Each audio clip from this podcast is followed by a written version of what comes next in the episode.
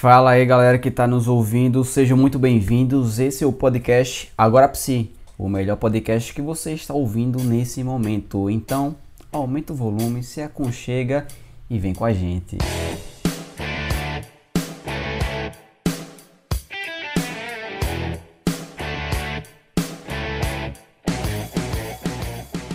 E aí pessoal, muito prazer, me chamo Marlisson Santos. Olá, eu sou João Paulo. E hoje a gente vai falar um pouquinho sobre autocobrança. Você tem se cobrado demais? Você acha que está tendo que ser produtivo a todo momento? Essa cobrança excessiva, você sabe o que isso pode gerar na gente? Com essa especulação que a gente vai começar hoje, o Agora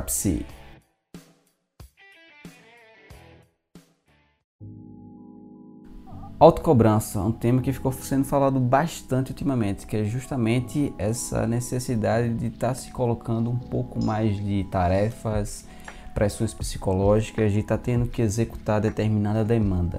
E geralmente as pessoas se sentem desconfortáveis em estar tá gerando essa autopressão em si. E aí, João Paulo, o que, é que você acha sobre esse tema?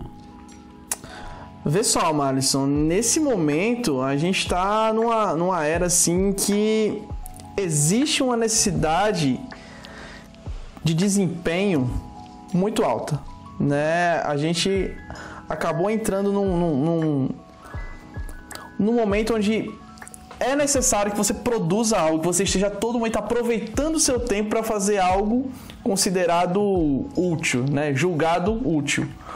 Então, perdeu-se muito ganhou-se muito em cima disso e é, é, importante que a gente fale das duas coisas, porque obviamente tudo vai ter suas perdas e ganhos.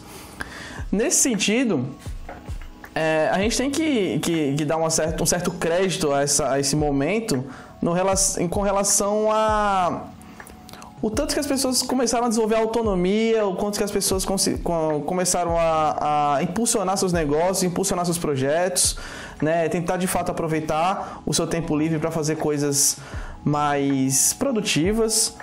E, e isso tem, tem, tem, tido um bom reflexo na saúde mental de muitas pessoas, né? No entanto, a pressão que se cria em reflexo disso principalmente na, na questão da comparação, né, de você ver o outro produzindo e você também querer atender a essa demanda, é, acaba sendo uma coisa problemática, uma coisa que, que leva ao adoecimento muitas vezes. Perfeita a tua colocação, isso me faz lembrar um pouquinho sobre um livro de um filósofo chamado Bill Churran, que ele fala da sociedade do cansaço, que é justamente esse espelhamento de pessoas que a gente julga ser um pouco mais bem sucedida que a gente fazendo com que a gente use, ele como, use eles como parâmetros para alcançar nossos ideais e objetivos. E até queria trazer um trecho aqui do livro de Bill Churran que ele fala o seguinte: Projetar-se do eu ideal, ao contrário, é explicando como ato de liberdade. Se o eu se entra num eu ideal inalcançável, vê-se literalmente fatigado ao extremo por ele. Do fosso que se abre então entre o eu real e o eu ideal, acaba surgindo uma autoagressividade. O que é que Bill Churran quer dizer mais ou menos com isso? Quando a gente se coloca de maneira rígida alcançar esse determinado patamar que aquela pessoa está se encontrando naquele momento, a gente começa a se exigir demais de mim. E quando entra nesse efeito de comparação, é geralmente as potencialidades, a qualidade da outra pessoa com os nossos defeitos. E essa batalha, esse atrito, a gente dificilmente vai ganhar, porque a gente está pegando o melhor do outro e comparando com o nosso pior. E aí fica difícil encontrar um meio termo e algo que faça com que nos motivemos a alcançar o nosso melhor. Vai ser sempre algo relacionado à autoflagelação, à diminuição de si mesmo.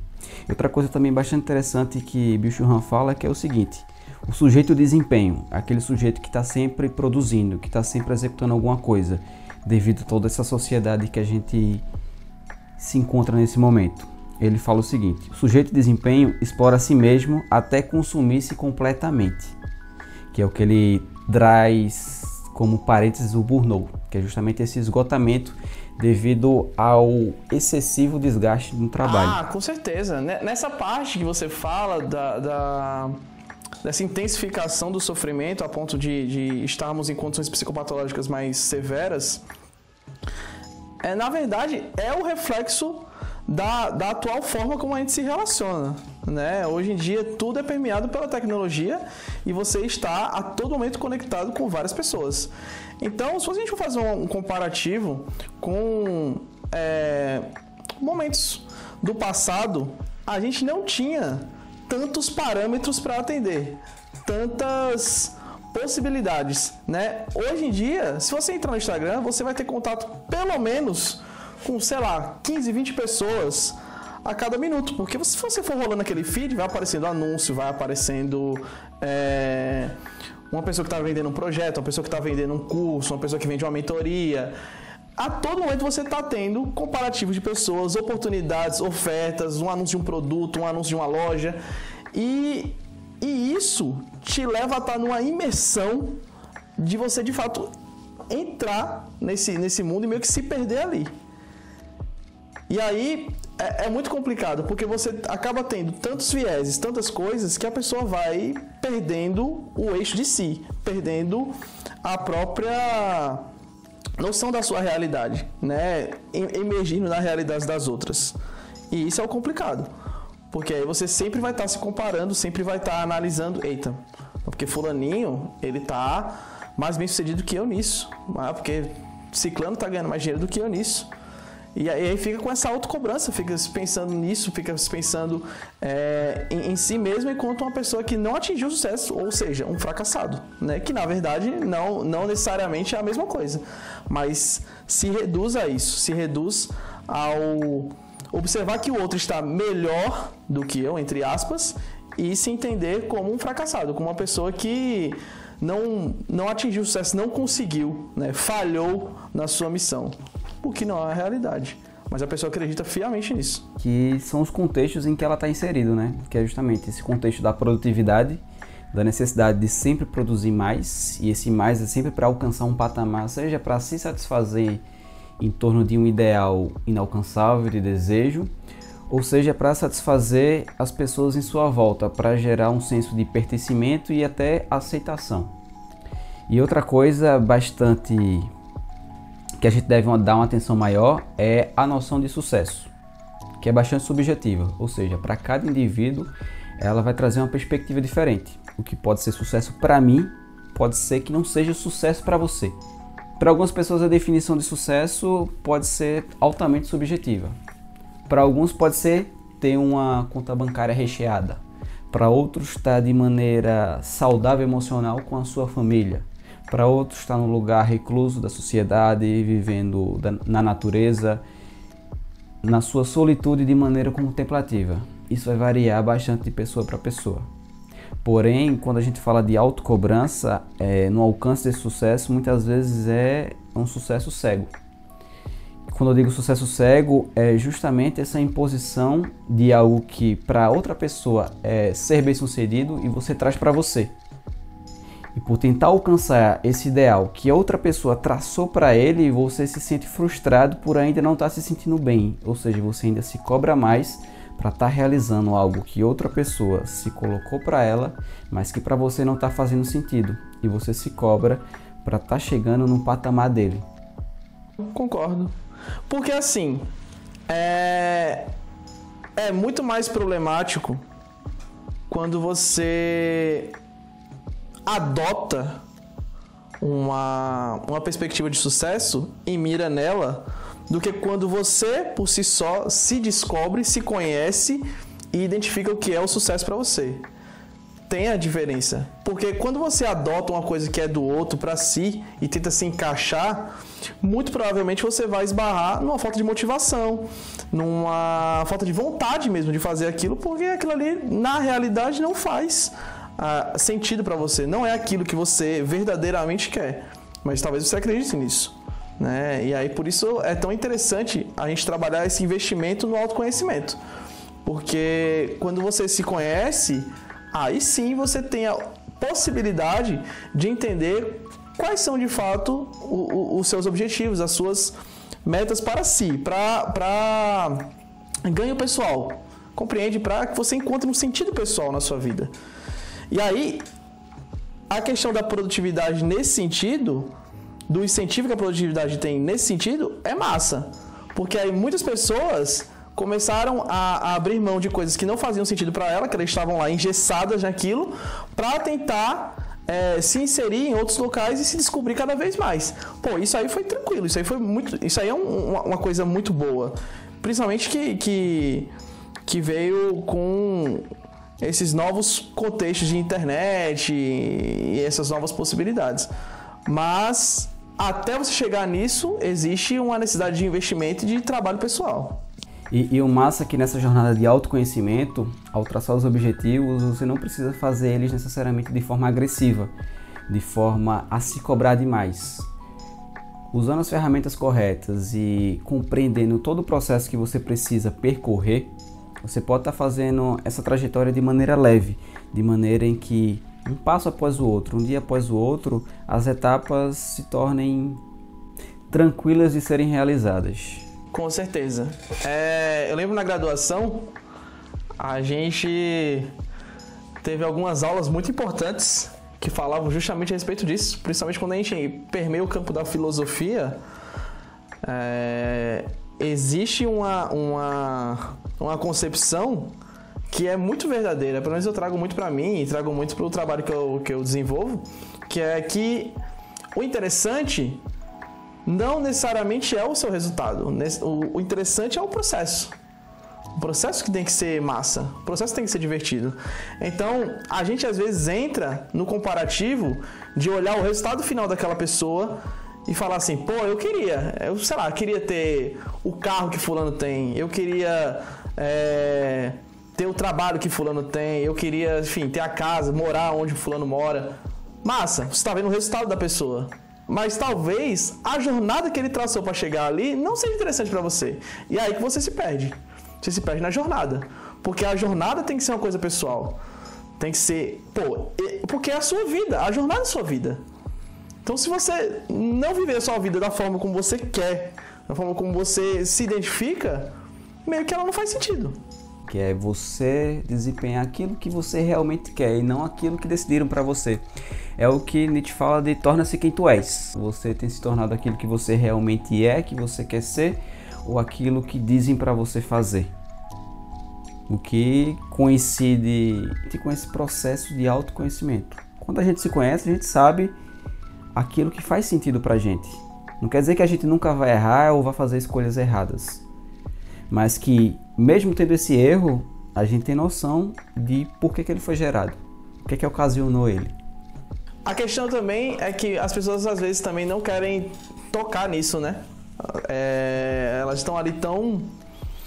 Como é que eu posso dizer? Confortáveis na realidade. Exato, não é fácil. É, na realidade engessada que elas já eu falo engessadas não no sentido pejorativo, certo? Eu falo engessada no sentido característico mesmo. De, é, é, de, de repetir padrões, né? Isso, de padrões. De já ser uma coisa tão sistemática, tão organizada, que de fato causa um incômodo você mexer naquilo, né? Às vezes você tem um emprego que não é o que você gosta, mas te paga bem, te, te realiza de alguma certa forma, assim, te dá o teu sustento, você tem responsabilidades, enfim, às vezes você tem, tem uma família para é, para dar conta, enfim, tem, tem muitas coisas.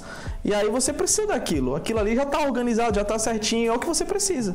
Então não é confortável mexer nisso, né? Sair dessa dessa zona de conforto. Dessa zona, exatamente. E aí acaba sendo uma, uma coisa muito mais difícil de se fazer. Sair daí para poder se conhecer e talvez identificar um, uma outra área, uma outra coisa que você goste, uma outra coisa que você queira descobrir. Né? Porque, enfim, tá tudo certinho, você não quer, você não quer tocar nessa ferida. Deixa lá. Tá, tá confortável ficar no ar condicionado assistindo Netflix. Para que eu vou sair desse ambiente é tão acolhedor, tão confortante para me propor a realizar outros desafios, né? Exatamente, exatamente. Eu costumo usar muito a metáfora do da jaula do leão, né? Porque às vezes o, o leão está lá há tanto tempo na jaula, mesmo que a jaula esteja aberta, ele não vai sair. Porque mesmo que a liberdade seja algo talvez até muito mais atraente, mas o, o, o gesto de você sair dali, onde você já conhece, onde você já sabe o que, que vai acontecer, para entrar em um outro ambiente que é mais desafiador, para, enfim, descobrir coisas e, quiçá, se decepcionar com algumas, é muito triste, é muito delicado, é muito complexo às vezes, é muito frustrante às vezes. Então, às vezes o leão quer ficar ali, dentro da jaula, porque por mais que seja mais limitante, por mais que não seja o que ele quer, é confortável, é cômodo. Não, não agrega Isso. medo, porque ele já tá lá, ele já sabe o que vai acontecer. Botar um, dar um passo para frente agrega medo, agrega desafio. E isso não é confortável. Isso. É lidar com o imprevisível, com aquilo que a gente não espera, né? E esse não esperar pode gerar uma série de emoções que, como você mesmo falou, não são confortáveis. Perfeito. Tiram a gente desse conforto. E uma coisa que também tira a gente desse conforto é a frustração da expectativa gerada por esse processo de querer alcançar algo. Que esse sentimento de, por não traçar geralmente uma jornada que não é sua, você se frustra quando o resultado obtido não é o mesmo que você esperava. Você apenas idealizou esse objetivo final. Não era necessariamente algo que você queria, mas era algo que você imaginava. E pelo fato de você não ter dado os seus passos e sim dado os passos de outra pessoa, essa frustração também pode ocorrer chegando naquilo que você imaginava ser o objetivo final. Sartre fala disso, da questão da escolha, né? Você, se você tem a escolha, é muito massa que você tem a escolha. Pô, você tem a liberdade de escolher. Ok. Mas também você tem a responsabilidade disso. Então, se você Isso. sair, se você decidir escolher e você quebrar a cara, a responsabilidade é sua. Foi você que fez isso, você que escolheu. E as pessoas não querem lidar isso. com isso. Para muitas pessoas isso pode ser angustiante. Ah, com certeza. Com certeza. Saber que toda escolha vai gerar uma perda. Sim. Se você escolhe pontuar, provavelmente você vai perder inúmeras outras opções que não estejam relacionadas a ele. Por isso que é importante você conhecer, se conhecer e refletir: será necessariamente que eu quero esse ponto A? Será que eu quero esse objetivo? Por que, que eu quero esse objetivo? Quais são as vantagens e desvantagens que esse objetivo, que esse propósito que eu tracei para mim vão me gerar? E isso tem tudo a ver com esse processo de se conhecer um pouco mais. E a partir do momento que a gente se conhece, a gente vai entendendo nossas limitações, o porquê que a gente tomou determinada decisão, o porquê que a gente escolheu determinado caminho. E sabendo essas escolhas, a gente está consciente daquilo que a gente pode perder. Exato. E mesmo que sejam percas, tá tudo bem, porque a gente sabe o que a gente quer.